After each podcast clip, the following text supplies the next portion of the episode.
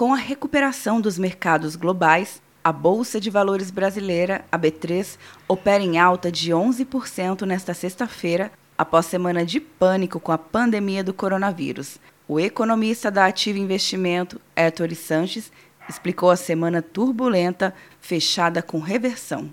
É um processo normal, a gente já viveu isso. Na segunda nós tivemos uma queda expressiva e na terça-feira nós tivemos o mercado subindo e agora, após a quarta e a quinta-feira bem negativas, agora a gente tem uma sexta-feira positiva. O pessoal diz que estava sobrevendido, né? Vendeu demais, pesou a mão nos dias anteriores, agora acaba revertendo isso ao redor do mundo todo, não só no Brasil. As ações da Vale subiram 16% e da Petrobras 10%. Já o dólar era negociado em R$ 4,84. Desde o início do ano, o principal índice da Bolsa Brasileira acumulou uma queda de 37,24% e as companhias listadas perderam 489 bilhões de reais só nesta quinta-feira.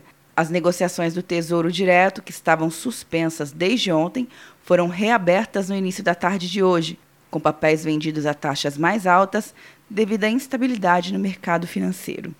Quer um ano sem mensalidade para passar direto em pedágios e estacionamentos? Peça a Veloy agora e dê tchau para as filas. Você ativa a tag, adiciona veículos, controla tudo pelo aplicativo e não paga mensalidade por um ano. É por tempo limitado. Não perca. Veloy. Piscou, passou.